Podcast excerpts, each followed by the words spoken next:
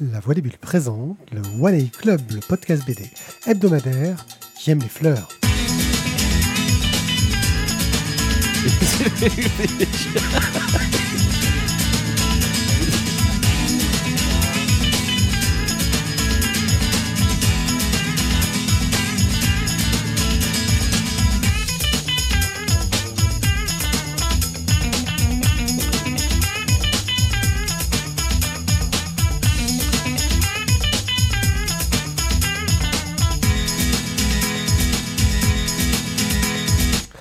les gens, je suis One Pied. Je crois que je n'ai pas réussi à faire deux fois la même amorce en 267 émissions. Et donc, à un moment, bah, il faut dire un peu nawak parce que sinon on s'en sort pas. Euh, J'invite les gens à vérifier si j'ai fait deux fois la même amorce en 267 émissions. C'est si- peut-être le cas. Non, tu on l'a déjà fait. Illing, on l'a fait deux fois. Ah ouais? Sûr. Ah bah laquelle? Alors, je l'ai plus en tête, mais parce que quand tu l'as faite, je crois que ou- ou tu- tu- on, on s'est dit, mais on l'a pas déjà faite celle-là Ah, Et t'avais dit oui. Tu vois, Ah, donc euh, je crois que effectivement c'est déjà arrivé. Je suis désolé de te dire ça, mais voilà. Bon, bah celle-là, je l'avais jamais faite. Donc, vous êtes dans le One A Club, nous allons parler de bande dessinée. Et pour en parler, je suis accompagné de gens de qualité. À commencer par Guillaume. Salut Guillaume. Salut tout le monde. Ça Ouais, va, je crois, ouais, oui. ouais, ouais. Tu, tu veux nous Ouais, parler de quoi, là, là, maintenant tout, J'ai tout à j'ai l'heure de, de gens euh, un peu dérangés. Dérangé, bien, bien. Euh, et c'est par pure coïncidence qu'après avoir parlé de gens dérangés, c'est Jérôme qui va parler. Jérôme, de quoi vas-tu nous parler? Euh, bonjour messieurs, bonjour mesdames. Nous, nous allons faire ce soir une, euh, une séance, euh, une séance euh, historique et pédagogique, messieurs, dames. Moins fort dans le micro. Oui, tu veux nous parler de quoi, quoi Donc, le long du bouquin? Mais vous verrez bien. En septembre, le jour où le monde a basculé. il est, merci, il est- il est ouais. super, Ouais, euh, super, euh, super euh, utile, ouais, c'est bien, c'est bien d'être- motivé à fond. Euh, De quoi vas-tu parler, toi, Moi, je parler de Nightmare Country, le tome 1, euh, dans l'univers de Sandman, c'est comme ça. Euh, je peux pas faire autrement. Et toi, tu, tu, tu vas aussi dans des pays lointains et froids? Bah, euh, lointain et froid, oui. Après, est-ce que je vais du coup le dire en entier ou je dis SSSS Non, dis-le en Donc, Stand au moins. Still, Stay Silent, euh, le tome 3 et le tome 4 qui donc sont la fin du cycle. Ouh, un truc de fou, et on enchaînera avec un œil sur Alice in Borderland, la série télé qui est sur Netflix, et on démarre tout de suite. Guillaume, donc tu vas nous parler de Déranger, euh, scénarisé par Manon Hainaut, dessiné et colorisé par Greg Blondin chez Bambou pour 17,90€. Alors, eh ben, je crois que je vais faire simple. Euh, non, je vais pas le faire en fait.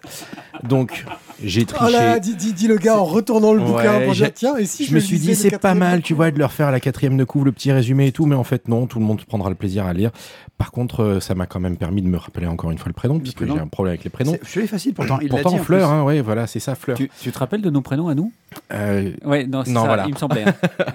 Bref, Fleur est Il une jeune femme de- d'une bonne vingtaine d'années et euh, qui est arrivée à un tournant de sa vie euh, qu'on pourrait qualifier de définition et exemple de vie de merde. Voilà. En gros, pour faire simple, euh, elle a un travail, ouais, enfin elle l'a, elle l'a pas, elle, enfin voilà, c'est un travail passionnant, c'est voilà, Euh, un- une vie amoureuse, elle a euh, désastreuse, elle a, enfin plein de choses, hein, pourtant, euh, pas- voilà. Et puis ça va pas le moral bof. Alors bon, euh, du coup, euh, peut-être qu'on va se remonter le moral et donc on va aller dépenser tout le salaire, mais c'est pas du tout intelligent. Bref, Enfin, quoi? Non, ouais. C'est- la, blonde- sors. c'est la blonde sur la couve. c'est la blonde sur la couve, ouais. Je Non, pas, non, non, moral, c'est-. Donc, du coup, du coup, voilà euh, où en est euh, Fleur dans sa vie, euh, un peu pathétique, euh, voire catastrophique. Et, euh, et elle le voit bien, et elle le sent bien, et elle l'entend bien, puisque sa petite voix intérieure lui dit T'as quand même, bouge-toi le cul, fais quelque chose. Euh, Reprends-toi, en fait, euh, c'est pas si difficile, c'est pas si compliqué, t'avais des rêves et patati, bref.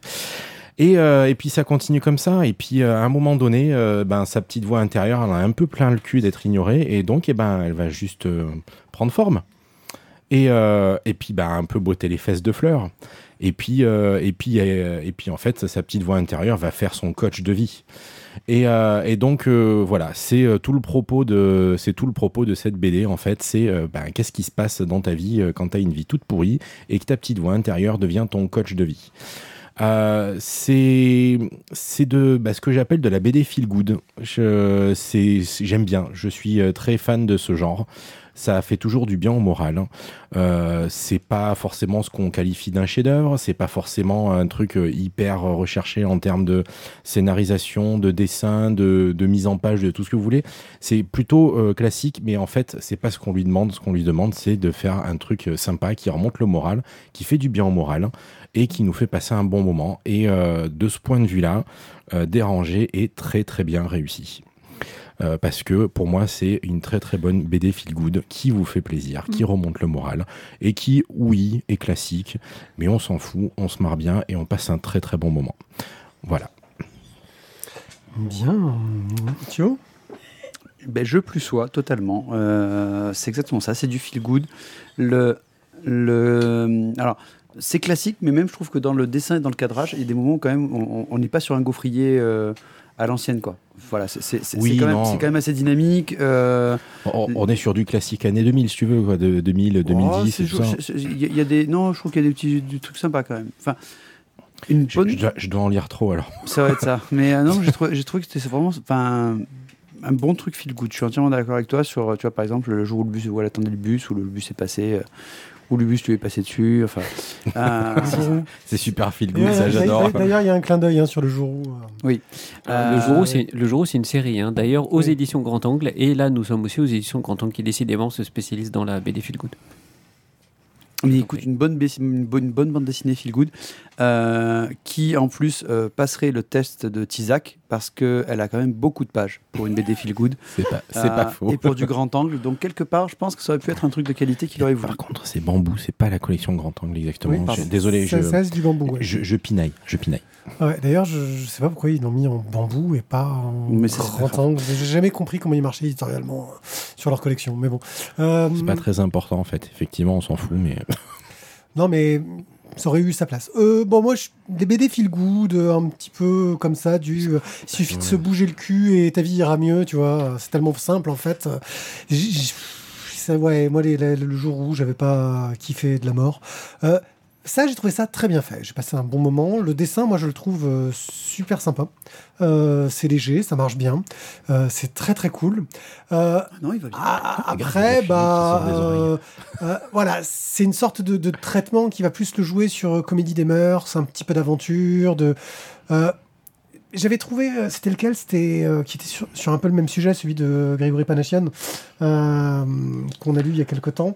Euh, ah oui, quelqu'un qui parlait, ah, quelqu'un quelqu'un qui, parlait, parlait, qui est sur le même sujet, mais à un niveau bien au-dessus quand même, tu vois, au niveau de, de, de, de la de, Ah, la profondeur, de la, de la profondeur de C'est pas narration. vraiment comparable. C'est Bah, il l'approche de deux façons tellement différentes que c'est pas vraiment comparable Bah, c'est le moi. même sujet, c'est-à-dire qu'il a sa petite voix qui va lui dire qu'il faut qu'il se bouge le cul et que c'est on est on est proche pour moi dans la thématique est la même, le traitement a un petit décalage, je suis d'accord. Euh, et là voilà, je trouve ça léger et sympathique, c'est-à-dire plus abordable et plus grand public. Ça marche bien. Euh, euh, si tu as envie de te dire que c'est vrai qu'il suffirait que tu te bouges les doigts du cul pour aller mieux dans ta vie euh, et continuer à aller acheter des BD chez ton libraire sans rien faire, euh, c'est tout à fait pour toi. Que tu Euh. te bouges les doigts du cul? Tu te sors Que les tu doigts te du sors cul. les doigts du cul. Ouais, non. Oui, Parce que les bouger dedans, c'est pas pour la même chose en fait. C'est ça, Voilà, donc lui, il voulait les bouger à l'intérieur. Écoute, chacun son truc. On peut pas. Donc euh, Mais euh, quelque part, c'est un bon départ déjà de se dire qu'il faut se sortir les doigts quand même. Ouais, hein. ouais, c'est Il faut bien commencer à un moment donné. Puis, bah, écoute. Ouais. Mais voilà, moi, je trouve que c'est- un bon moment. Exactement. Tu vois, c'est peut-être pas la bande dessinée exceptionnelle, Ah non, mais mais euh, moi, j'ai passé un très bon. j'ai bon trou- trouvé que le traitement voilà, de la petite voix qui apparaît, qui prend forme et qui du coup te rajoute le personnage qui est euh, avec aussi le, le, le chat. Oui, le chat est top. Le chat est toujours important quand même. hein. Le chat est Ouais, top. mais c'est le chat, c'est magique le chat, ça fait vendre les chats, laisse tomber. Alors que c'est des sales bêtes quand Et même. le- précisons que l'œstrogène autour de la table a trouvé ça, a passé un bon moment aussi apparemment, puisqu'elle parle pas. Oui, parce qu'elle veut pas qu'on entende sa voix, je ne sais jamais pourquoi. Mais on t'entend rire hein, quand tu ris, tout le temps. Euh, Donc, euh, dérangé de euh, Manon Hainaut, Greg Blondin chez Bambou pour 17,90€. J'ai fait une erreur dans le truc, c'est pas la bonne image, ça m'a fait nawak. Euh, nous allons donc parler de 11 septembre 2001, le jour où le monde a basculé, euh, qui est aussi dans la joie et la bonne humeur. Euh, je vais essayer de retrouver la bonne image et je me suis planté quelque part, donc c'est le why pour ceux qui sont live. ouais, là, t'en vois plein d'images. Allez, mais bonne. suivant. BD Feel Good, vous disiez? Ouais. Bah là, c'est feel good aussi. Baptiste euh. Boutier au scénario, Héloïse Chauchois au dessin et la couleur, Dargo Topo pour 19 euros. Alors, on est sur, on suit Juliette, hein, qui est une trentenaire qui prend l'avion, qui retourne à New York. Je dis bien retourner, puisqu'en fait, Ah non, euh, Non, elle y va pour la première fois. elle y va pour la première elle y fois. va pour la première fois. Qui va à New York. Manque de précision, l'archiviste. Ouais, absolument, tu as absolument raison, c'est n'importe quoi. Il est arrivé freestyle, alors il l'a dit. Euh, qui va, mais qui, dans l'avion, du coup, se rappelle euh, du New York d'il y a 20 ans, puisque en fait, euh, nous sommes en 2021, et elle se rappelle donc New York 2001, 11 septembre 2001. Alors, ce qui est, on, on est sur une BD clairement didactique. On est sur une BD qui s'adresse à un public ado, jeunes adultes euh, de Millennium qui euh, ont vécu avec les conséquences du 11 septembre, mais qui, contrairement aux vieux cons qui se trouvent autour de cette table, euh, ne peuvent pas dire euh, je me rappelle où j'étais le jour du 11 septembre 2001. Vous l'êtes tous dit. Ah, Oui, moi, je sais pas du tout où j'étais. Moi, je sais où j'étais. Euh, je Ok. pareil. Toi, tu sais pas non plus Ah si, si, je sais exactement voilà. où j'étais, je sais à qui j'étais, je sais comment, je peux même te raconter le déroulé. D'accord, ok, voilà. Donc, bon, 4 sur 5, c'est pas mal quand même. Euh, donc, du coup, euh, Ça va, Dory Tu veux qu'on en parle ou Non, c'est juste que je, je, je suis même pas sûr d'avoir appris la nouvelle le 11 septembre, moi, si vous voulez. Ah oui, ok. Euh, mais si- C'était balèze quand même. Euh, et euh, juste pour re- recontextualiser un petit peu les choses, on dit qu'on change de siècle le, le 1er janvier de, de, de l'année du début du siècle, mais en fait, c'est pas vrai du tout. Sociologiquement parlant, historiquement parlant, on change de siècle lorsqu'il y a un événement historique qui fait changer de siècle. Euh, pour être très clair, on passe au 19e siècle, en 1815, au moment de la chute de Napoléon. Jusque-là, on est dans une société qui est encore une société ancrée dans le, 18, dans, le- dans le 18e siècle et pas dans le 19e siècle. C'est assez discutable.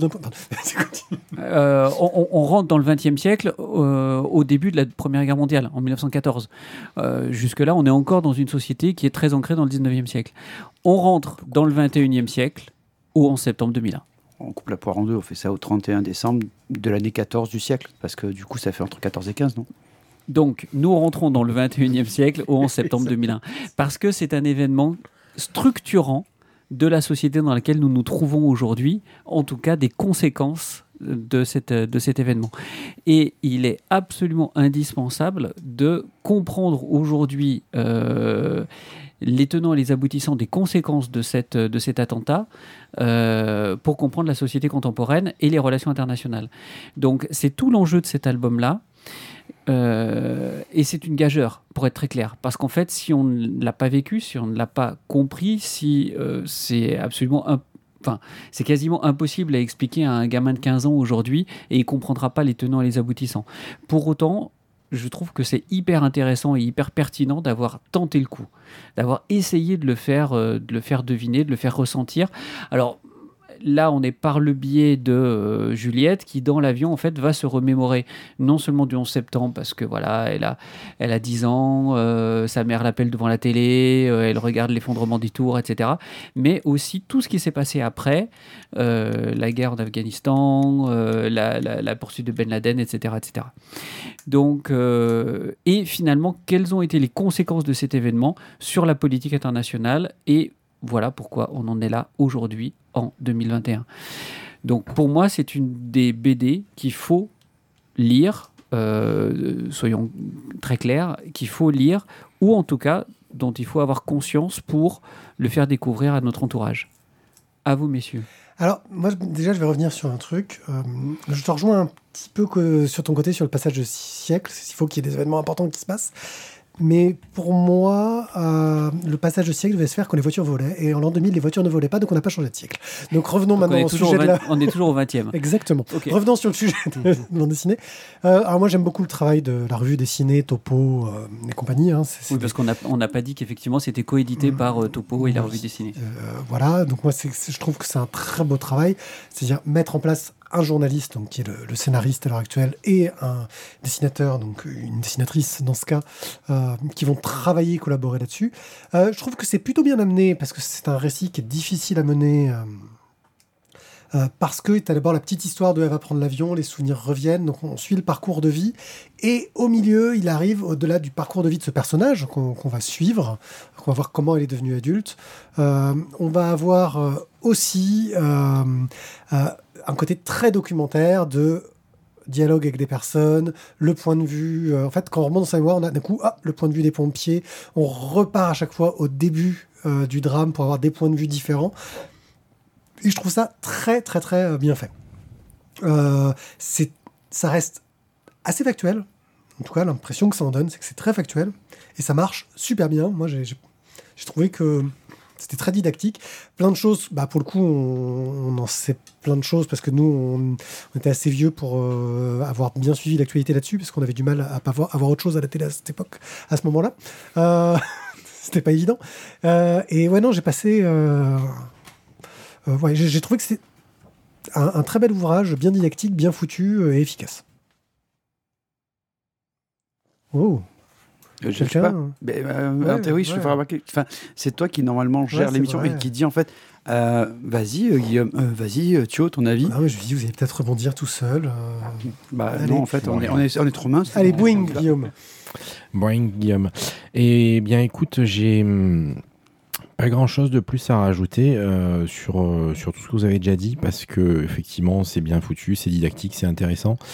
Euh, je pense que c'est à mettre dans presque toutes les mains. hein. À partir du moment où il y a un intérêt au, sujet, euh, pas au sujet du 11 septembre en lui-même, mais au, au pourquoi du comment on, est dans le bourbier euh, dans lequel on est actuellement, euh, c'est euh, effectivement très intéressant.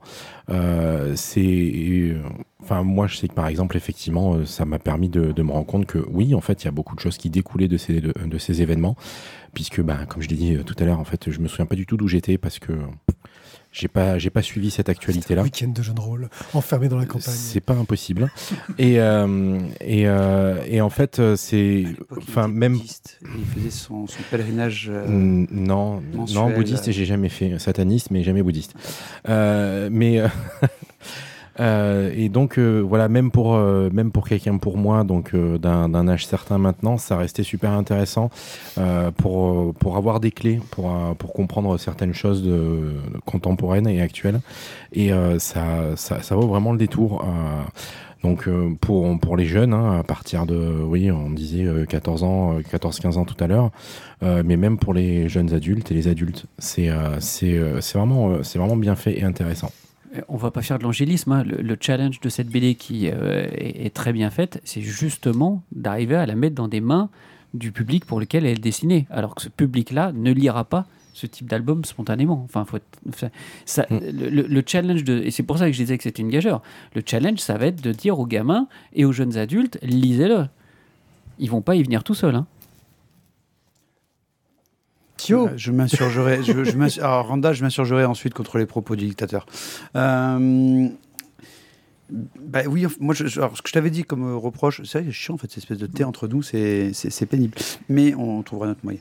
Euh, c'est que c'est très factuel, euh, mais ça te permet de, euh, de te faire une sorte de. Enfin, moi, ça m'a fait une sorte de condensé de tous les événements importants.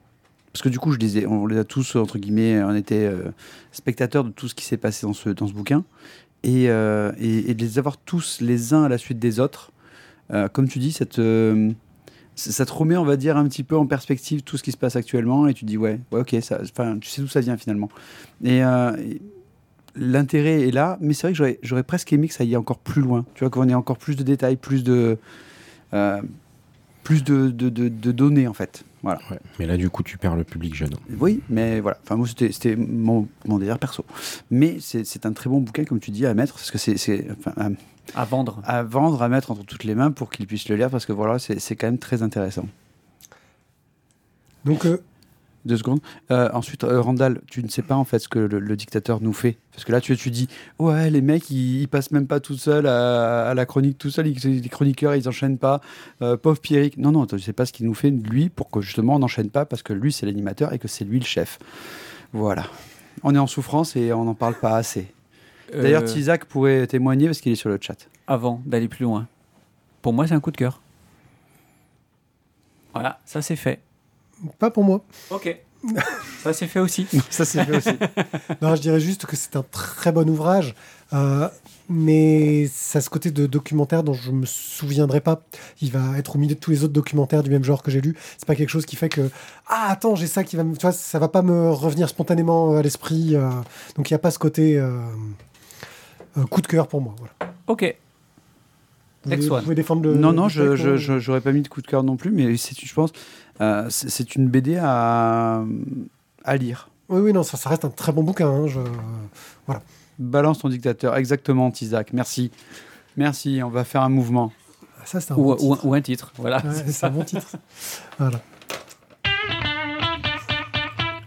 Allez, Isaac, tu nous fais ça sur le chat et nous, on lit ce que tu écris pour dire qu'on veut des BD sous. à lire. Alors, si vous voulez nous soutenir, vous faites comme tous les gens que je n'ai pas cités la dernière fois, euh, parce que la dernière mission, parce que franchement, j'ai déconné, euh, que sont euh, donc Matt Deka, Chevon, Warloff, Stéphane, Cobal, Boob, et puis aussi Jérôme, Tizak, euh, Thio et moi-même. Donnez-nous des sous. On ne cite jamais, mais c'est vrai qu'on le fait aussi euh, pour, pour amorcer la pompe. Euh, donc ça nous aide à acheter du matos. Quoi. Oh, depuis le temps, la pompe, elle aurait dû être amorcée quand même. mais- Ouais, c'est clair. Euh, c'est vrai, c'est vrai, c'est vrai. Euh, donc parlez de nous. Euh, commandez vos BD chez Bubble, chez votre libraire préféré. Euh, ne lisez pas Tizak sur le chat. Et on enchaîne tout de suite. Et ne, Pour commandez, la et ne commandez pas vos BD sur Amazon. Merde. Voilà. Sauf quand vous n'avez pas le choix. Euh, non. Et les jingles toujours, vont tous se mettre dans le désordre parce qu'il y a eu. euh, non, non, je suis pas n'importe Alors, du coup, monsieur One. IP, de quoi que vous allez nous parler maintenant Je vais vous parler de Nightmare Country, le tome 1 de James Tinion Font, Tinion Font, je dirais. Lisandro Esteren, je sais pas comment ça se prononce, Patricio Angel Delpech, aucun lien de parenté, euh, chez Urban Comics pour 19 euros. J'en pose mon clavier et je vais vous dire de quoi que ça parle. Euh, Feline, c'est une artiste torturée qui euh, a cessé de rêver, mais qui a une sorte d'obsession dans ses peintures. hein, elle est étudiante, euh, voilà, euh, autour d'un personnage qui a des, des bouches à la place des yeux. Ça alors, on voit pas du, coup, du tout de qui on veut. voilà, ce personnage, euh, c'est euh, le, le Corinthien euh, que l'on connaît bien de l'histoire de Sandman. Euh, c'est donc euh, un personnage qui a été créé par Morpheus, le maître des rêves, euh, que Morpheus a détruit après qu'il l'ait trahi, qu'il l'a recréé après qu'il l'ait changé, Morpheus. Euh, donc voir les tomes précédents de Sandman, Dreaming et compagnie. Et le Corinthien, bah, il est dans le coin justement parce qu'il cherche une sorte de créature, de cauchemar qui lui ressemble étrangement. Et qui est aussi tombé sur la piste de Flynn euh, et qui laisse plein de cadavres derrière, euh, derrière lui. Donc forcément, le Corinthien essaye de comprendre qui sont ces gens qui laissent plein de cadavres derrière eux, euh, de, de- comprendre pourquoi Flynn est au milieu et de la protéger parce que les créatures de cauchemar n'ont pas le droit d'attaquer les gens dans le monde réel. C'est pas bien parce que le Corinthien, il est redevenu un cauchemar, mais un cauchemar sympa. Ouais, non, non, non, je pense qu'il faut pas l'embêter quand même, il fait peur. Au niveau du dessin, euh, on est vraiment sur un travail euh, qui est à la base, je pense, en niveau de gris euh, pour STRN, avec des encres délavées, ponctuées de traits fins et très lisibles. Mais la mise en couleur de, de, de Delpech, ça me fait bizarre de dire Delpech, mais rehausse le tout. C'est assez. ça rend le truc très lisible en fait. Et ça marche bien, ça crée des bonnes ambiances. C'est très adapté au récit. Il y a des dessinateurs invités qui viennent pour raconter euh, d'autres moments de la vie euh, du Corinthien. Ça apporte de la diversité, ça ponctue le récit avec des rêves, euh, des, flashbacks intéressants. J'ai trouvé ça pas mal. Niveau scénario, on est sur du thriller. Du, bon thriller euh, horrifique. Euh, ça marche bien pour suivre un cauchemar. On a des méchants qui sont euh, aussi effrayants que, le personnage principal, ce qui en soi est plutôt pas mal, parce que c'était pas évident de trouver quelque chose d'aussi flippant que le Corinthien. Ça rappelle quand même parfois un peu d'autres duos de méchants d'horreur. Je pense aux méchants dans Neverwhere de Gaiman d'ailleurs, qui sont un peu dans le même ton. Ça m'a fait penser aussi aux deux chasseurs là dans. Ah mince, euh, la- la- la- numéro 5, là, euh, Umbrella Academy. Oui, oui, oui, c'est ça, ouais. Il y, a il y a ce côté des deux, ouais, des deux chasseurs. Tu retrouves un peu ce, ouais, en moins en plus gore et moins barré, on va dire. Euh, voilà. Euh, ça marche bien, quoi. C'est c'est du thriller. Ça reste une série qui reprend bien l'univers, qui est dans une bonne continuité, qui va trouver son propre ton, euh, mais qui manque d'une pointe de grandeur pour être mémorable. On sent que des pistes sont amenées vers la fin du récit euh, pour le rendre vraiment plus euh, imposant dans cet univers de Sandman. Pour le moment, c'est juste du thriller qui pose beaucoup de questions dont on attend beaucoup de réponses. Je suis un peu sur ma faim pour le moment. quoi. Mais c'est ce genre de truc, de grosse intrigue, de gros polar où l'enquête n'est pas finie, donc on ne sait pas encore. Voilà. Et vous, les gens Qu'avez-vous à dire euh, sur, sur cet ouvrage? Guillaume Eh ben, écoute, euh, alors comme euh, je l'ai déjà dit quand on en a parlé de la série, en fait, j'ai pas réussi à lire Sandman. Et du coup, euh, je suis parti avec un très Ta mauvais collègue appris. a dû te péter la gueule. Euh, je, ouais, mais c'est juste que j'ai pas j'ai pas réussi. C'était trop c'était pas le bon moment. Bref, et euh, du coup, euh, je suis parti avec un a priori un peu limite parce que j'avais peur de rien comprendre à l'histoire, parce que j'avais euh, j'avais peur de tomber sur un truc que j'arrivais pas à lire. Et d'ailleurs, je sais toujours pas pourquoi j'ai pas réussi à le lire. Et en fait, non. Parce que Comme les dessins ont pris cher, mais bon. entre autres, mais pas que, il n'y a pas que ça en fait. J'ai- pas réussi à rentrer dedans vraiment. Et, et en fait, non, c'est. Alors, il y a clairement tout un tas de références à l'univers. Euh, oui, effectivement, si on connaît l'univers, on doit être beaucoup plus à l'aise dans le récit. Euh, on, peut peut-être même arriver à comprendre certains trucs et certains petits euh, clins d'œil pour, pour nous aider à avancer dans le récit. Pour autant, ça gêne en rien en fait. Moi, moi, je suis rentré dans cette histoire-là assez facilement finalement parce que ben, l'intrigue fonctionne bien. Euh, je, je suis comme toi, je sais pas trop où ils vont aller pour l'instant, donc je, je, saurais pas dire si c'est waouh ou si c'est ouais. Mais, euh, mais je trouve que c'est assez plaisant et, euh, et que malgré tout, ils nous prennent par la main, ils nous aident à découvrir un peu le personnage. On comprend que le Corinthien, c'est le Corinthien, mais que c'est pas le même Corinthien. Au début, c'est un peu bizarre, et puis on comprend qu'effectivement, il y a eu une histoire de réincarnation, que c'est plus le même maître des rêves, etc. Donc, l'air de rien, en fait, on n'est pas perdu. Et euh, moi, je trouve ça déjà euh, vachement bien. Et, euh, et du coup, ouais, j'ai été agréablement surpris et j'ai passé un, très très bon moment. Quant au côté horrifique, et ben, pour ceux qui, comme moi, sont bon public et ont peur d'avoir peur, c'est bon, vous pouvez y aller. En fait, c'est pas trop, c'est pas trop effrayant. C'est juste gore, donc ça passe bien. Euh, bah écoute, moi je pense que c'est une BD à décortiquer, hein, comme on pourrait dire Randall, parce que celle-là, il y, a- vraiment du sang, faut aller au fond des choses. Donc il faut vraiment sortir petit morceau par petit morceau, euh, contrairement aux BD à tricoter, où les histoires sont un petit peu longues. Euh, moi, ce qui m'a beaucoup plu en ce tome-là, c'est vraiment, comme tu dis euh, Guillaume, c'est le côté accessible. Euh, parce que les Sandman, là de rien, c'est quand même, pour les avoir lus, c'est assez indigeste, parfois. C'est dense. C'est très dense. Des fois, il y a des références euh, bah, qu'il faut que, que j'avais pas quand je les ai lus pour la première fois. Euh, et là, bah, tu tu te retrouves avec une histoire, voilà, qui te qui, qui est, je trouve, plus claire. Euh, le, le- tu, tu vois, tu vois qui sont les personnages, tu comprends en fait. euh, tu as des doutes des fois sur quand même le Corinthien parce que ça reste le Corinthien quand même. Tu sais pas s'il est réellement gentil, même si on va dire qu'au cours de l'histoire, on va dire les choses vont s'éclaircir. Euh, un très bon bouquin qui, euh, qui, qui- qui te relance dans Sandman, je trouve. Donc c'est une bonne, une bonne chose. Maintenant, j'attends la suite. Comme tu disais, c'est. Voilà, on attend le tome 2. Après, ça reste aussi une, euh, une- euh, quelque chose qu'ils font. hein. Ils ont voulu refaire chez DC un univers Sandman, le redévelopper, qui avait déjà un peu été développé précédemment chez Vertigo avec des séries dérivées, qui à chaque fois vont chercher une ambiance différente parce que Sand- Sandman est très dense et il y a beaucoup d'ambiances qui sont abordées dans, dans la BD. Euh, et chaque euh, spin-off allait chercher une ambiance particulière. Je pense à Lucifer, qui a amené une série télé qui n'a rien à voir d'ailleurs avec le spin-off, mais euh, on, on est dans cette idée-là de montrer que en partant d'un personnage de cette bande dessinée Sandman, ils arrivent à aller sur des pistes très différentes. Là, on est dans le thriller. Voilà, j'attends de voir. C'est surprise. Que- question, la, dernière dont on a parlé, c'était laquelle déjà?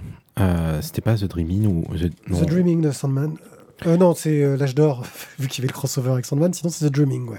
Euh, oui, c'est ça. Et justement, c'est pas le, le personnage qui qui est qui est donc dans le monde du rêve, mais à, à l'é- à l'écart parce que c'est pas vraiment un rêve. C'est pas le- la fameuse Flynn justement. Non, c'est pas elle. Je C'est un autre. C'est- un autre. Elle, c'est vraiment une créature du rêve, la- la- le personnage en question dans The Dreaming. Ok. Merci. Le Corinthien peut manger entrée, plat et dessert simultanément. Totalement. Euh, il peut le faire. Il lui manque. Il faut qu'on l'aide parce qu'il lui manque une main. Euh, tout simplement. Ou bien alors il, il mange comme Bah. un gros crado. Ouais, comme un gros crado. faut bien disposer les trucs sur l'assiette. C'est- C'est-à-dire qu'il faut qu'il laisse, euh, faut qu'il laisse le, le Si. Goku s'exprimer en Alors, même temps. moi je dirais même qu'il peut manger avec une main s'il arrive à tremper les trois doigts dans les plats. Comme ça. Ah, oh, la Là, classe. et là, il peut tout sucer en même temps. Nightmare Country de James Tynion for Lisandro Asteren et Patricio Ah, Angel dégueulasse. chez Urban Comics pour 19 euros. Et ça va encore me montrer les mauvaises, mais c'est normal, tout est réglé à l'envers, n'importe comment. Euh, donc, nous arrivons maintenant à. C'est- c'est- c'est- c'est- c'est Stand Still, Stay Silent, les tomes 3 et 4, euh, scénarisés, dessinés et colorisés par Mina Sandberg chez Akileos pour 27 euros le tome. Tio. Il y a 90 ans, une épidémie, une épidémie a commencé à se propager. Euh, L'origine du pathogène est inconnue. Il va se diffuser dans le monde entier facilement par l'air. Euh, ce qui au début voilà, va être une sorte de petit euh, fait divers, va quand même commencer à bouleverser le monde. La société humaine va commencer à se refermer, les pays vont s'isoler, euh, fermer leurs frontières, les gens vont fuir. Et bah, près d'un siècle plus tard, on se retrouve donc en Islande. La fermeture donc de l'île a permis de sauver, on va dire, la vie et la technologie. Et des jeunes gens se retrouvent euh, à postuler pour partir euh, en expédition. Le Conseil nordique de l'histoire et de la redécouverte valide le, projet, même s'il leur file pas beaucoup de thunes. Mais euh, ils sont optimistes, ils sont jeunes et ils ont envie d'y aller. Ils vont donc découvrir donc le monde silencieux, ces territoires qui sont désormais peuplés par des géants, des trolls et de la maladie qui est toujours présente. Donc on va suivre du coup Sigrun, Emile, Lali, Turi, Reinir, Oni et Mikkel. Euh, qui sont donc les six personnages de notre histoire. Euh, chacun a une spécialité. Il y en a un qui est chef de groupe, l'autre qui est chercheur, scientifique, explorateur, mage, chasseur. euh, voilà. Et en plus, ils ont aussi euh, leur propre langue. Parce qu'en fait, ils sont, certains sont finlandais, d'autres suédois, d'autres norvégiens et d'autres islandais. Et ils ne bordel. parlent pas tous la même langue. Et donc, du coup, ils ont du mal à se faire comprendre. Et ils vont trouver un chat, effectivement, dans l'histoire. Alors ça, c'était voilà, pour resituer, parce que là, on est au, tome 3 et 4, donc c'est la fin du cycle, c'est la fin de l'histoire. Euh, au départ, c'était un webtoon qui était fait par euh, Mina Sundberg, qui ensuite donc l'a retravaillé pour le faire en édition papier. Euh, alors, pour faire un petit euh, rappel rapide, ils, ont, euh, ils sont arrivés dans le monde silencieux, ils avaient des missions à remplir, ils ont trouvé euh, les objets qu'ils étaient venus chercher, c'est-à-dire des livres. Ils ont commencé à trouver des indices qui parlaient peut-être d'un remède contre la maladie. Euh, ils ont commencé à essayer de se dire, Oh, ce serait quand même super si on arrivait à le ramener. Donc ils ont commencé à essayer d'aller le chercher. Bien évidemment, euh, ça a commencé à tourner assez mal au niveau du tome 3. Euh, L'ambiance a changé, les couleurs dans les, dans les tomes qu'a utilisé justement Mina Sundberg, ça devient un peu plus sombre. Et on se retrouve vraiment avec un côté assez effrayant du côté de, des univers oniriques. Mais euh, dans le groupe, on va dire que ça continue à fonctionner. Les rôles, le rôle des, du mage du groupe et des mages de la, du monde commence à être un peu plus important. Et on part un petit peu sur une aventure un peu surnaturelle à ce moment-là. On arrive donc au début du tome 4. Euh, Turi est contaminé parce que certains étaient immunisés à la maladie, d'autres non. Turi ne l'était pas. Euh, elle est contaminée, elle se sacrifie pour le bien de l'expédition, et donc on va suivre euh, dans le dernier tome. Oh, le spoil. Ah bah là, je suis obligé, mais en même temps, on est au tome 4. Bah si. Mais je te spoil pas jusqu'au bout, je suis au début du tome. Du tome, c'est la 4, fin- du tome 4. Bah oui, ça va, oh les loulous. Et à un moment donné, le tome il est sorti il y a un an quand même. hein. On n'avait pas chroniqué le tome 3 encore. Bah oui, mais écoute, là, je suis quand même obligé de te dire au moins ça, sinon je peux pas finir. Vas-y, finis. Merci. Donc, le tome 4 va être donc justement euh, la continuité de notre parcours. Parce que tu, tu- je t'ai juste dit un truc, ça va. Oh, mais détendez-vous, quoi. Pétez De un coup, ça va se passer. qui s'appelle comment déjà Exactement. Je sais même pas de compassion, elle est en train de pleurer là. Mais non, elle pleure pas. Euh, donc, euh, Turi est contaminé et donc le groupe euh, va devoir se séparer en deux, en deux, en deux petits groupes. hein. Du coup, c'est toujours ça. C'est c'est comme ça qu'on on fait, on finit un bon film. Ils se séparent en groupe de 1 parce que c'est comme ça qu'on survit. Vas-y, les groupes de deux, ça va. Euh, je, te, je te rappelle que si tu veux me parler, tu prends un micro. Sinon, tu me parles pas. Euh, notre groupe donc s'éclate et en fait, ils vont devoir essayer chacun de faire le chemin qui va les ramener à l'embarcadère, qui va leur permettre de retourner en Islande. Euh, au niveau du dessin et de la colorisation des quatre tomes, moi je trouve que la progression, elle est euh, total. Voilà, c'est ouais. ça a fait que s'améliorer à chaque tome. Euh, les mouvements contemplatifs sont beaux, l'action est super bien menée, c'est maîtrisé. Euh, dans le dernier tome, je trouve que c'est vraiment fait, mais avec, euh, presque du génie, quoi. hein. Les personnages, bien qu'ensemble au début, je pense que j'ai l'impression que dans le tome 4, ils n'ont jamais été finalement aussi seuls, parce que bah, ils sont tous en train de se questionner par rapport au pourquoi ils sont là, pourquoi est-ce qu'ils ont fait ça, qu'est-ce qu'ils doivent faire justement des événements qui se sont déroulés? Euh, au cours de ce tome 4, on va aussi avoir la solution, enfin, des réponses qui vont nous être apportées aux questions qui étaient posées dans les tomes précédents. Euh, C'est-à-dire que Mina Sundberg ne nous laisse pas sans réponse vis-à-vis des questionnements que nous pouvions avoir, mais donc je ne vais pas aller plus loin dans les réponses. Bien joué. Euh, mais je trouve que l'essentiel, surtout de euh, Stand Still, Stay Silent, c'est, euh, et là je vais prendre un petit, une petite phrase d'un site, c'est que euh, je trouve que c'est une ode au vivre ensemble. Quoi. Euh, dans ce tome 4, les, les, les, les, six personnages ont une... une Enfin, il y a un truc qui, qui, qui, qui, dans leur relation, qui est tellement bien mené que c'est c'est ouf, quoi. 5. 5 à la fin. 1, 2, 3, 4, 5. Ouais, mais ils étaient 6 au départ. Pas grave. Pas Mais- grave, à la fin, il ne peut y en avoir qu'un. Il ne peut y en avoir qu'un. Euh, voilà, moi ce que je voulais, juste pour conclure, que c'est quand même, je trouve, un des cycles d'a- d'aventure post-apo qui m'a le un des plus intenses que j'ai lu, je trouve, qui m'a vraiment bougé et, et fait. J'étais dans l'action, quoi. Euh, pour moi, voilà, Akilos a fait un super objet. Mina Sundberg nous a fait un- une BD grandiose. Et pour moi, c'est un coup de cœur. Alors, Jérôme, toi, tu es dans le cas particulier d'avoir découvert euh, cette BD au tome 3, sans avoir tout le passif euh, derrière.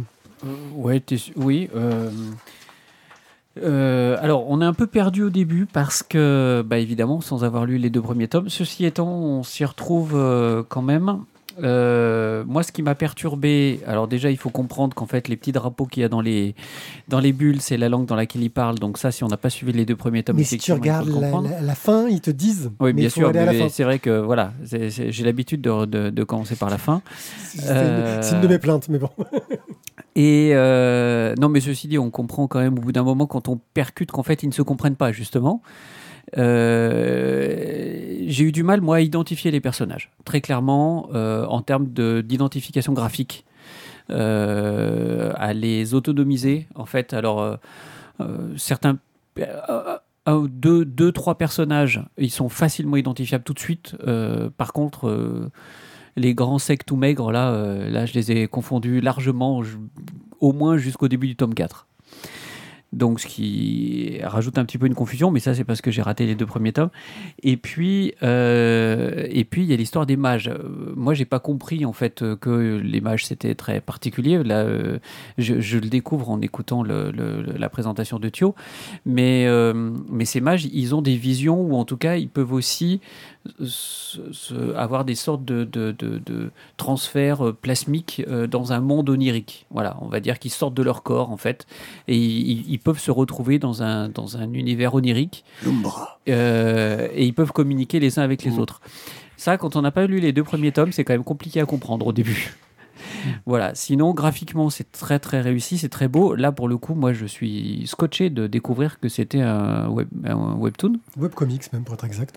Euh, bah oui, parce que justement, on a parlé dans la précédente émission de Colossal, euh, on n'est pas tout à fait sur la même Ah finalité. oui, au niveau des décors, là, c'est. Au niveau des décors, euh, ouais, on n'est pas tout à fait sur le même niveau c'est de riche. finition, quoi. Je pense qu'il y a eu un gros retravail aussi pour euh, la- la- le passage en album. Après, je ne sais pas. Je pense qu'il y avait ce travail-là, mais dans un côté. euh, Ouais. Après, je sais pas, c'est du webcomics. Peut-être qu'aussi que le format original était prévu, euh, le format de publication même sur Internet était prévu au format album. J'ai pas vérifié. Euh, toi, au format page, euh, Mm. c'était peut-être pas non plus. euh, Il me semble que si, justement. Mm. Que sur les webcomics, quand ils ont commencé, euh, il y avait plutôt il y avait, euh, il y avait un format page plutôt. Voilà. Donc c'était un peu, c'est comme ça qu'on faisait à l'époque. On reproduisait ce qu'on connaissait sur Internet plutôt que d'utiliser l'intérêt Ah ouais. de, de la page web qui, qui a le canevas infini, tel que termes- l'a théorisé Scott McCloud. en, en- en- en termes de richesse du décor, enfin, c'est quand même assez exceptionnel. Euh, voilà, la mythologie nordique aussi, c'est assez intéressant, même si finalement c'est très anecdotique. Sur le côté magie, euh, c'était pas autant euh, traité le passage entre les différents dans les tomes précédents, hein, que les personnages puissent se parler entre eux. Euh, et que, par, en revanche, quelque chose qui est très intéressant, c'est que tu te rends compte euh, qu'il y a un monomythe en fait. Euh, qu'ils ont tous des dieux différents et des religions différentes, mais que le plan astral est le même pour tout le monde. Euh, que ce soit des gens qui vénèrent certains dieux nordiques ou le dieu catholique, ils se retrouvent tous dans ce même plan astral et j'ai trouvé ça assez intéressant au niveau de, de, la structure. Alors, moi j'ai adoré ces, ces deux tomes, j'ai passé un très bon moment, j'ai mis un peu de temps effectivement à me retrouver dedans pour savoir quels étaient les personnages. J'ai trouvé qu'il y avait un travail sur les relations entre les personnages qui essayent de... Il y en a un qui essaie de sympathiser avec le sauvage du groupe euh, euh, tout du long euh, et qui finit, enfin qui, qui galère quoi. hein. Bah, il galère Donc, déjà parce que c'est le sauvage et en plus il parle pas la même langue. Voilà. Alors, et, et- et je trouve qu'il y a une relation entre les personnages qui est super bien réussie au niveau de cette écriture-là. Et voilà, c'est ça. C'est euh, vraiment les personnages en eux. Il y a des monstres de temps en temps, mais qui vont juste euh, renouveler l'action. Il y en a un qui les poursuit parce qu'ils cherchent le mage euh, qu'ils ont découvert en cours de route, parce qu'il fait pas partie du voyage initialement, hein, le longue tresse. Ils l'ont découvert un, peu sur le chemin. Il faisait pas partie de l'expédition originale.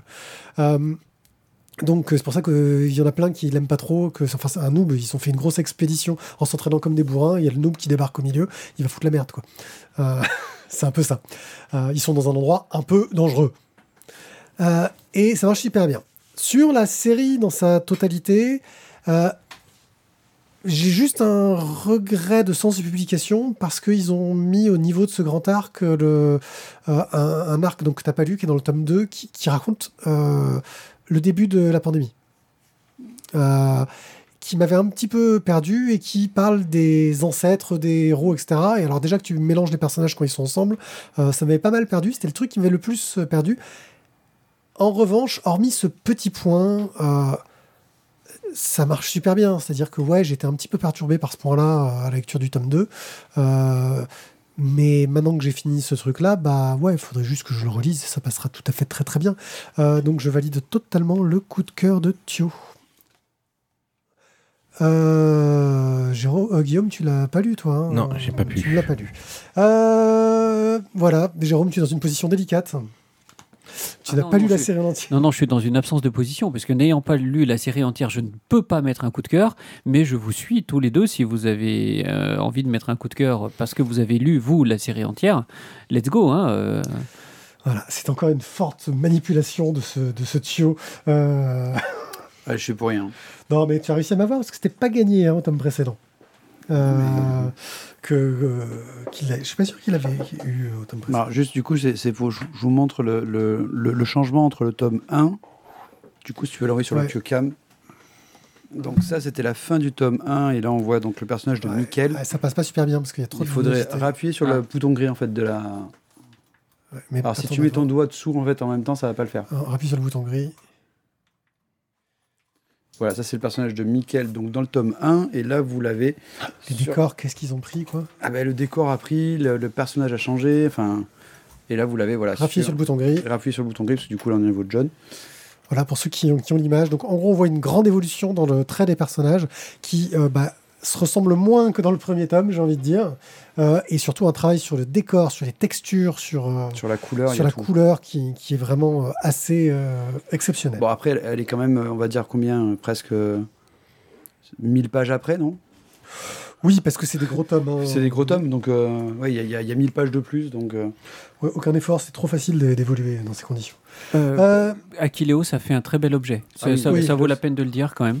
Mais je l'ai Très, be- très belle couve. Tu l'as dit. dit Pardon, Kilo, tu l'as dit. un très très bel objet. Eh ben, je le redis aussi, monsieur. Tu peux le redire parce qu'en plus les, les, les, les tranches se suivent pour faire le voyage la- les- les- tous les personnages. voilà. les- Sauf quand on les range euh, comme tu Les les ranges tranches toi. comme ça, comme ça Ouais. Ah ouais. Donc, euh, Stand Still, Stay Silent, les tomes 3 et 4 et la série en intégralité de Mina Sandberg chez Akileos à 27 euros le tome. Un très, très, une très très belle série euh, que nous ne pouvons que recommander. Et un coup de cœur. Qu'est-ce que c'est que ce bordel Il y a vraiment un bordel dans mes affichages euh, qui me fait du n'importe quoi. Mais c'est pas grave, c'est seulement la vidéo. Ouais, c'est ça. Euh, bon, bah, ça va être un œil sur Alice in Borderland. Alice in... Je sais pourquoi ça. Alice in Borderland, donc, euh, est une série euh, télévisée que l'on peut retrouver sur Netflix. C'est Netflix qui produit et qui est une adaptation du manga de Haro Asso qui est paru en 18 tomes chez Weekly Shonen Jump ou un truc dans le genre. Euh, de quoi ça. Alors, chez Weekly Shonen Jump, c'est paru en chapitre dans le Jump, donc. Et sinon, ça a été publié, je ne sais pas trop au Japon, mais par. Je sais plus. euh, Ouais. je- c'est Mais je crois que l'arc final, c'est un autre. un euh, ouais. chez, euh, en France. Et Ouais. effectivement, 18 tomes. Et il y a des séries dérivées qui sont arrivées derrière. Oui, oui, sinon, c'est pas drôle. Voilà, pour, pour, voilà. Mais euh, ce qui nous intéresse, c'est qu'en deux saisons, les 18 tomes de la BD euh, originale ont été adaptés. Euh, et ça nous raconte l'histoire euh, de Harisu et de ses potes, euh, qui, qui sont des jeunes, des jeunes japonais, euh, tokyoïtes même, pour être précis. Harisu est le plus gros des branleurs de l'équipe. hein. Il y en a un qui a, un petit boulot dans un bar, il y en a un qui a un petit boulot à côté dans, un- dans une agence d'assurance, enfin le genre de truc, boulot, de paperasse, quoi. Et Harisu, lui, bah, il glande à la maison à jouer aux jeux vidéo, en n'en foutant pas une. Et alors qu'ils sont en train de faire les, les, les, cons à Shibuya, la, la, grande place de Tokyo, euh, euh, qui, qui, est très connue, on va dire, et euh, ce qui se passe, c'est que ils sont en train de faire les cons, ils sont repérés par des flics qui traînent dans le coin, ils vont pour se cacher, sauf que quand ils ressortent, et bah, la place est totalement vide. Il n'y a rien. Et ils se, ils se rendent compte qu'ils sont arrivés dans un autre univers, régi par des règles très spéciales, où ils ont un visa, parce que ce n'est pas leur univers, ils ne peuvent pas y rester à vie, euh, et que ce visa est d'un nombre de jours, et que quand ils ont plus de jours, il y a un laser qui tombe du ciel et qui les tue. Et pour gagner des jours sur leur visa, ils doivent faire des jeux. Et ces jeux euh, ont des thématiques euh, qui sont des thématiques du jeu de cartes classique de 52 cartes, euh, qui sont donc euh, de l'As, qui est la plus petite carte pour le coup, euh, 2, 3, 4, 5, etc. Et ils doivent faire les épreuves, sachant que la couleur va déterminer le type d'épreuve. Pique, c'est une épreuve de force. Euh, carreau, c'est plutôt une épreuve d'intelligence. Les trèfles, c'est des épreuves d'équipe. Et les cœurs, c'est des épreuves plus psychologiques dans ce genre-là. En cours de route, euh, ils vont rencontrer d'autres personnes qui doivent subir des épreuves. hein. Ils sont tous dans la même situation, sachant que ces épreuves sont toutes super cruelles, que la plupart du temps, il faut à peu près s'entretuer. La série n'hésite pas sur le gore et à montrer des choses bien trash. Euh, euh, surtout qu'elle ne le fait pas tout de suite et que quand elle le fait, tu, tombes un peu de haut, surtout dans le premier jeu de cœur qu'on voit, qui est bien, bien terrible, autant psychologiquement que dans, la glorification des choses. C'est très très bien raconté. Euh, dans la première saison, pour résumer, euh, il rencontre d'autres personnages, dont euh, Usagi, une jeune fille euh, qui ne laisse pas indifférent euh, le jeune Harisu, euh, et on devrait prononcer Alice. Euh, Et réciproquement. voilà, et réciproquement, on devrait Alice. Euh, Usagi signifiant lapin, donc Alice doit suivre le lapin pour euh, se battre contre les cartes. Euh, par oui, la thématique est fortement euh, à chercher au- autour d'Alice au Pays des Merveilles, hein, d'où le titre Alice in Borderland. Il rencontre une autre communauté dans la première saison qui vit sur une plage et qui s'est organisée pour euh, essayer de collaborer pour finir les jeux, euh, sachant que euh, s'ils réussissent à avoir une sorte de jeu à peu près complet, ils vont pouvoir lutter contre les figures. La saison 2 nous raconte comment est-ce qu'ils vont devoir lutter contre les figures, qui sont des jeux encore plus costauds, trash et gore. Mais la vraie question, réussiront-ils à rentrer dans leur monde s'ils gagnent? Y a-t-il quelque chose à gagner car ils ne le savent même pas? Euh, j'ai passé un très bon moment dans cette série qui a une réalisation euh, vachement bien foutue. Euh, les scènes d'action sont super bien menées. C'est souvent on reproche un peu aux séries produites par Netflix d'avoir un peu ce côté un peu un peu léger. Là, là, on sent qu'il y a du budget, surtout dans la deuxième saison où les épisodes ils se sont dit bon, on est sur Netflix, on va prendre le temps qu'il faut pour raconter l'intrigue de l'épisode. Donc on va faire des épisodes d'une heure vingt. C'est pas grave, alors qu'ils se contentaient au format classique entre 40 et 50 minutes dans la première saison. Euh, et euh, ça joue autant sur l'action, le- l'intellectuel, le- les relations entre les personnages, ça marche très très bien. Euh, ça nous bouleverse sur des retournements de situation réguliers, c'est-à-dire qu'il y a de nombreuses fois où je suis resté comme un con me dire Ah merde, je m'y attendais pas du tout. Et, et la fin, euh, alors il me manque 20 minutes du dernier épisode, euh, mais en tout cas, pour le moment de ce que j'en ai vu, ça s'annonce vraiment plutôt pas mal fait. Euh, je ne peux que recommander cette série-là, qui a été un peu remise en avant avec l'arrivée de Squid Games, parce qu'on est un peu sur certaines thématiques proches. Euh, euh, et et j'ai pas vu Squid Games pour le coup, mais alors ça, moi j'ai trouvé ça vraiment génial. Euh, ça marche très bien. Ça, ça- beaucoup de points communs. Euh, attention à la tranche d'âge quand même. Pas à moins de 14 ans. 14, c'est même un peu, moi je dirais Bah, 15 ans. Voilà. Mais en fait, euh, Je me suis pas posé la question, tu vois là. vu ce que, vu ce que t'en dis, on est clairement dans le classique jeu de massacre à la oui, japonaise. c'est- c'est Battle donc, Royale, euh, hein. oui, euh, bah, euh, 15 ans, c'est un, un strict minimum, quoi. C'est, euh, Bah, moi, j'aurais vu- même eu moi- tendance à mettre 16 Non, ans. moi je euh, l'ai vu, 17, je l'ai vu avec ma fille à 15 ans. euh, on a bien kiffé tous les deux, mais euh, voilà, c'est. euh, Je pense que 14, ça- parce que c'est pas aussi sanglant que Battle Royale quand même. hein. Donc euh, voilà. Quelques... Ouais, mais le problème, ah, mais le problème avec les enfants en général, c'est pas le sang, c'est justement le psychologique. Ouais. C'est là-dessus qu'il faut les accompagner. Oui, oui, oui, oui, c'est sûr. Puis le C'est combat sûr, c'est contre sûr. le roi de pique, autant Oui, te et dire puis, que... et puis, oui, et puis finalement, ça dépend un peu aussi beaucoup de, de, de, de l'enfant lui-même. Donc, voyez, voyez, voyez avec vos gamins. Ouais. Ouais, toi, toi, toi, tu l'as vu aussi. toi, moi toi, je l'ai vu, moi j'ai moi j'ai fini. Mais alors du coup c'est dommage qu'on aurait pu, enfin il faudra quand même qu'on débatte sur la fin. Bah voilà, Parce il qu'il reste... y, a- il y a- euh, il y a- il y a des questionnements. bah, la prochaine fois qu'on se voit, il me reste 20 minutes pour en parler. Oui non. On peut en parler non, pas Tout de maintenant. Non, non, allez mourir. Euh, tout ce qu'il faut savoir, c'est que... T'as- T'as vu comment il est Lui, il gâche aux autres, mais alors lui, il faut pas lui gâcher, il y quoi. a eu des- Non, mais je gâche pas aux autres, moi, je gâche rien à personne. Il se passe quoi à la fin? Euh, il faut. euh, Il y, a- il y a eu des, des suites. Euh, Il y a eu un. Euh, alors après, je me doute un peu euh, par un des titres. Il y en a un qui s'appelle Alice in Borderland Retry. Réessaye. Donc, Même Euh, joueur joue encore. je sais pas ce que ça peut vouloir dire. Donc, je me doute que la fin doit, doit, doit amener un peu sur euh, ce côté-là. Faut voir.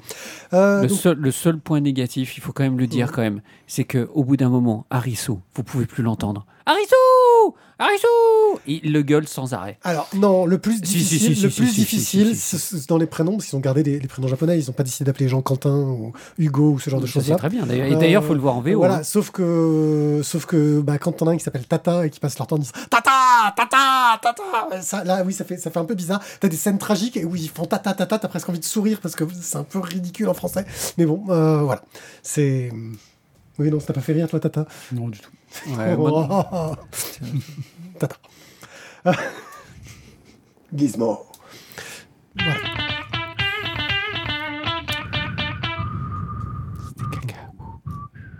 C'est caca, Gizmo. Donc, euh, c'était le One Eye Club numéro 267. Euh, J'espère que vous avez apprécié euh, cet épisode. Pour ceux qui sont en live avec nous, on se retrouve pour l'épisode 268 dans quelques minutes. Pour les autres, on se retrouve la semaine prochaine pour un, nouvel épisode. Merci de nous avoir écoutés. Bah, sur ce, on peut vous dire au revoir et au plaisir de vous recroiser. dans une émission, parce que franchement, on a bien tenu le rythme hein, de l'abdo là, cette année. Euh, ouais, je crois qu'on en est à une quarantaine d'épisodes euh, hebdo non-stop. Un truc dans le genre. ça, il faut quand même s'incliner devant le professionnalisme de pied. Là-dessus, euh, chapeau bas, monsieur. Ouais, je galère un peu, mais ça marche. Je suis, je, suis- je suis pas mécontent de le tenir. Je sais pas si on fera pareil l'an l'an prochain, on verra. Euh, parce que c'est du sport. Oui, parce qu'on va encore faire une nouvelle formule de la nouvelle formule. Parce que tous les ans, il faut qu'on se renouvelle. Donc en fait, on on, change pas passera, grand chose en général. donc, hein, en mais- fait, on passera à une formule quotidienne euh, qui demandera quasiment pas de travail de, de visitateur. C'est bon. Merci à tous, à très bientôt. Ciao, ciao. Mais relâche samedi et dimanche toujours. Ciao, ciao.